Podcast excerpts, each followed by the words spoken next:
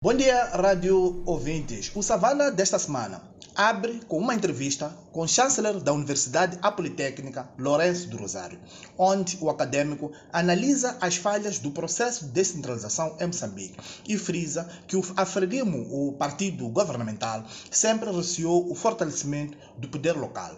O entrevistado diz ainda que a oposição está em coma profunda e o domínio da Frelimo pode se fortificar ainda mais nos próximos pleitos eleitorais. Detalhes sobre esta entrevista estão nas páginas do Savana de hoje.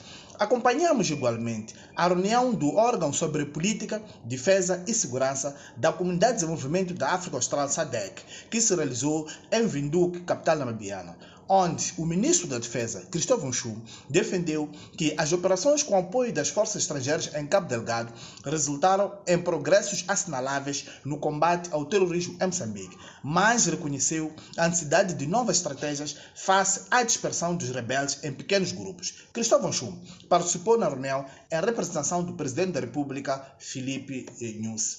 Também seguimos indicações de uma possível visita nos próximos dias de Patrick Pioneer, o CEO da Total Energy, onde há expectativas de que o executivo deverá anunciar durante a visita detalhes do início dos trabalhos da petrolífera francesa em Cabo Delgado.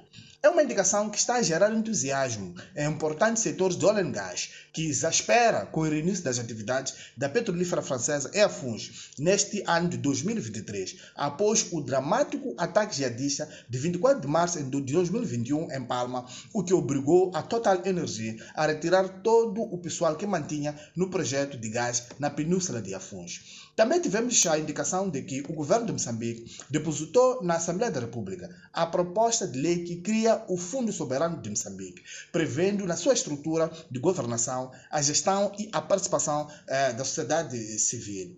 A proposta de lei, consultada pelo Savana, prevê um comitê de supervisão que, na sua estrutura, vai integrar representantes da sociedade civil, comunidade empresarial e outras partes independentes. Detalhes sobre o tema estão uh, no Savana de hoje, que já está nas bancas e nas nossas plataformas tecnológicas. Bom dia e um abraço de Francisco Carmona, a partir da redação de Savana, em Maputo.